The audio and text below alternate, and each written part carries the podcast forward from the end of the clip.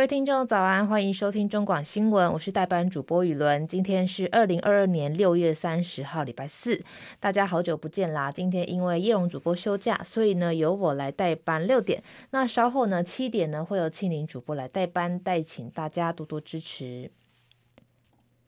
新闻开始一样，先来带大家关心天气的消息。气象局呢，在今天凌晨两点发布了台风资讯。目前在太平洋地区有一个热带性的低气压，以每小时八公里的速度向北北东进行。如果生成呢，就会是今年的第三号台风芙蓉。另外，其实，在昨天，包含南投、台中、新竹等等地方呢，都降下非常非常惊人的雨势。昨天，雨伦也在这个朋友发布的影片上面看到，这个雨呢，像倒的整个倒下来，甚至呢，在澎湖呢，还有民众的家里被雷劈出一个洞。那至于今天的天气会是如何呢？气象局分析，今天依然是这个东风到东南风的环境风场，一直到上午的阶段呢，西半部还是会有局部的短暂阵雨，其他地区呢都是午后雷阵雨为主。迎风面的东南部跟恒春半岛也会有较大雨势发生。在温度方面呢，低温约在二十五到二十七度，高温呢有可能会来到三十二到三十四度左右。不过也要留意，在宜兰县呢有连续出现三十六度高温的几率，已经亮起了橙色灯号。另外，在台北市、新北市、桃园市跟屏东县呢是黄色的灯号，天气也是相当的炎热。最快到明天开始呢，台湾就会受到低压带北移的影响，东半部跟南部的地区会有更明显的雨，这个阵雨发生。这样的天气呢，会一路持续到下个礼拜二。目前的天气呢，现在台北是二十八度，台中是二十三度，嘉义二十三度，台南二十七度，高雄是二十五度，东部地区宜兰二十六度，花莲二十六度，台东是二十五度，恒春二十六度。外岛部分呢，马祖是二十五度，金门二十七度，澎湖二十七度。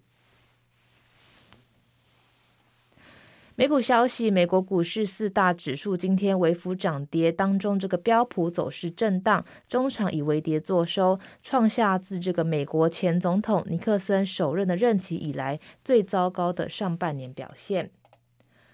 最后的收盘，道琼指数是上涨八十二点，三万一千零二十九点作收；纳斯达克指数下跌三点，一万一千一百七十七点作收；标普五百指数下跌两点，三千八百一十八点作收；费城半导体指数下跌五十八点，收在两千五百八十三点。国际消息：美日韩今天在北大西洋公约组织这个峰会的场边进行三国的领袖峰会，就北韩核威胁日渐升温的问题，同意强化这个三方的合作。韩国总统尹锡悦表示呢，北韩不断挑衅只会加深美日韩的互助。韩联社报道，在会中最先发言的美国总统拜登说，美日韩的三方合作对达成三国共同目标而言相当重要，其中也包含朝鲜半岛完全非核化、自由开放的印太地区。也说希望可以借由这种形式呢，来强化三方的合作。另外，日本首相岸田文雄呢，也对这个北韩可能进行更多的挑衅行为表达忧心，强调美日韩将就北韩发射弹道飞弹的应对来强化合作。北约组织通过最新的这个第八版战略概念，有史以来首度提到中国，认为北京胁迫政策损害联盟的安全，北约将强化合作来应对中国的挑战。另外，北约秘书长也提到，中国大幅增强包含像是核武等武力，并且霸凌台湾等邻居。戚海伦报道。北大西洋公约组织各国领导人在西班牙马德里通过并且公布了最新的战略概念，设定北约接下来十年的优先事务、核心任务和途径。这是北约自一九四九年成立以来首度在战略计划书中提到中国。最新第八版战略概念中，直指北京的胁迫政策、恶意混合战损害了北约安全，和俄罗斯企图颠覆国际秩序。北约将强化合作以应对中国挑战。战略概念将俄罗斯定义为对盟国安。全最重大而且直接的威胁，而中国与俄罗斯深化的战略伙伴关系，以及两国削弱国际秩序的日增企图，和北约的价值和利益相违背。这是自二零一零年里斯本峰会之后，北约时隔十二年更新战略概念。秘书长史托滕伯格表示，中国不是北约的敌人，但是构成了严重威胁。中国大幅增强武力，也包括核武，并且霸凌台湾等邻居。记者戚海伦报道。美国辉瑞跟德国 BNT 两间公司呢，是新冠肺炎疫苗的合作伙伴，双方在二十九号共同宣布，下半年呢将开始测试这个冠状病毒的通用疫苗，希望目标是提供这个持久的变异保护。根据路透社报道，目前的工作包含 T 细胞的增强疫苗，希望当病毒更加危险的时候，还是可以来预防重症，以及预防这个更广泛的病毒突变。BNT 也回应，目前正在独立研究精准抗生素，目标是为了消灭目前可用的抗感染药物已经产生抗药性的超级细菌。另外，这个呢算是演艺演艺消息，根据派拉蒙影业公司由汤姆克鲁斯汤姆克鲁斯主演的这个《捍卫战士：独行侠》在全球的票房呢已经突破了十亿美元大关。根据 CNN 商业频道报道，在阿汤哥四十多年来的这个重影当中呢，《捍卫战士：独行侠》是他第一部创下这种超狂票房的作品，这也是派拉蒙影业在美国票房收入第二高的影片，仅次于一九九七年的《铁达尼号》。台湾消息，台电昨天备转容量率只有百分之三点三七，代表供电警戒亮出今年的第一第一颗橘灯。台电解释呢，主因是因为光热的这个光电的热区云嘉南地区午后降雨，导致光电出力最多，相较平常大减两百五十万千瓦。橘灯呢约维持一个多小时才回到黄灯的状态。另外，关于机组岁修故障的状况，台电表示，大关二的一号机、明潭四号机两台抽蓄水力机组故障，约在七月中旬会回归。林口的二号机呢，破管的问题呢，也会预计在七月二号维修完成。媒体报道，台南市日本人协会理事长野崎孝男六号向这个日本水果商订了台湾凤梨送到孤儿院，没想到昨天到货全部发霉，但农委会喊冤说这个是大阪居间调货的业者出问题，货呢早在一个月前就已经到日本，品质很正常。农委会国际处长林佳龙回应呢，其实呢，这是这个错错误的报道。报道说这批台湾凤梨呢，其实五月二十五号就已经到达日本，从台湾出货的时间呢是五月十八号，也不知道这个作业出了什么问题，会去调用一个月前就已经抵达日本的台湾凤梨，时间真的过了太久。接下来呢是十分钟的早报时间。今天的《中国时报》头版头条谈到了 NCC 将纳管 Facebook 跟 YouTube，通过数位中介这个服务法草案，区分五大类的平台，任有违法可以申请资讯限制令。通常会 NCC 昨天公告，数位中介服务法草案一口气规管五大类平台，包含脸书、YouTube 等有效这个使用者超过三两百三十万的大型平台。针对网络违法内容，该草案要求业者必须建立通知跟回应的机制。政府单位如果认为有违法，可向法院申请资讯限制令，移除或是限制该违法的内容接取，或是暂时加注警示处分。不过，国民党立委李贵敏认同这个相关的裁处需要经过法院的设计，但他不认同主管机关可以在法院裁处之前暂时加注警示处分。他质疑，如果发文者认为呢，这个发文的内容有所依据，像是这个揭露快筛的弊案，主管机关凭什么认定内容的真假，自行加注警语？未经法院裁定，只有这个抑制言论自由等问题。脸书、推特等社群呢，对这个舆论形成有巨大的影响力。NCC 参考欧盟的做法，去年草拟数位通讯传播服务法草案，作为网络监理法令的依据。但外界质疑政府想把手给伸入网络来干预。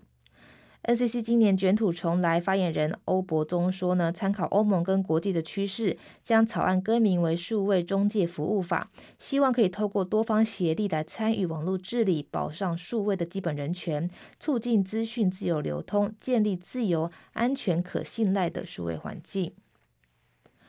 另外，去年公布草案架构的时候，第五类指定线上平台服务提供者引发热烈讨论，尤其以这个 PTT 等论坛最受关注。欧博中说呢，草案将授权 NCC 就网络平台有效使用者的定义跟数量来计算其标准，制定相关的执执法，再由这个委员会讨论 PTT 是否为第五类。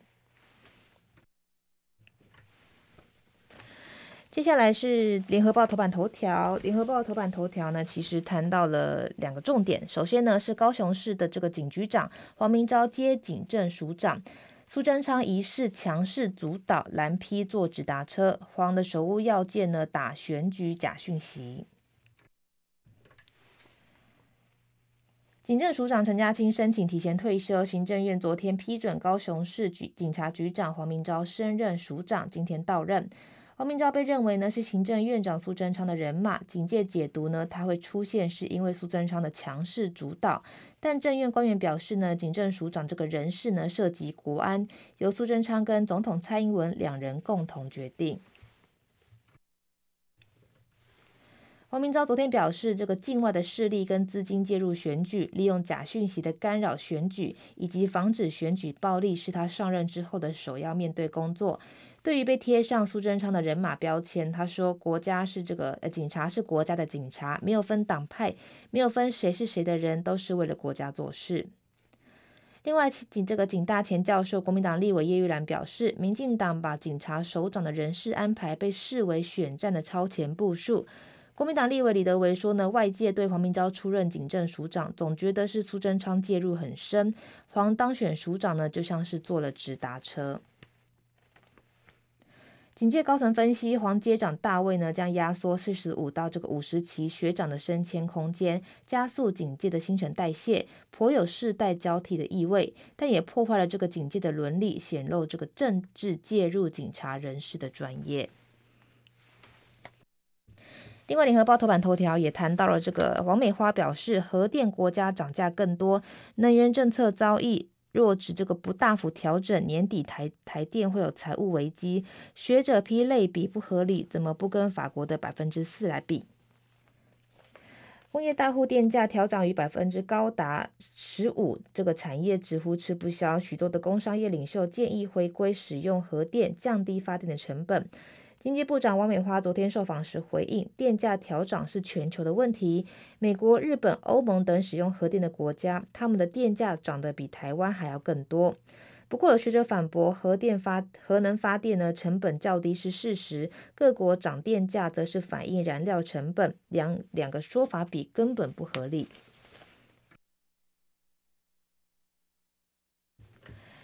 接下来是自由时报头版头条，谈到了。庆富老董陈庆南判刑二十五年定谳，承包猎猎猎猎雷舰炸弹六十三亿元。庆富造船公司董事长陈庆南以承造海军六艘猎雷舰名义，向银行诈贷六十三亿元。一二审法院均以违反银行法、公司法等七罪，重判陈南二十五年徒刑，陈妻陈卢朝霞一年半徒刑。昨天最高法院驳回上诉定谳，陈南夫妻均需要入狱。陈庆南去年底因为这个海科馆工程诈贷案呢，判刑七年十月发监，检察官向高雄高分院申请两案合并定执行，法定上限为三十年。二审高雄分高分院认为维持这个一审的图一审的这个刑期，最高法院认为二审的用事用法无违误，驳回简便上诉，全案定谳。另外，《自由时报》头版头条也谈到了家族史、重度吸烟史两大高风险族群，七月一号开始可以公费 DLDCT 肺癌检测。肺癌高居我国癌症死因首位，每年都有逾九千人死亡。为了提高肺癌的存活率，卫福部长陈时中昨天宣布，七月一号开始启动 LDCT 肺癌筛检计划。具有肺癌的家族史或是重度的吸烟史两大高风险族群，可以两年一次到这个九十家的合作银行进行免费筛检。预估今年将有超过一点八万人受惠。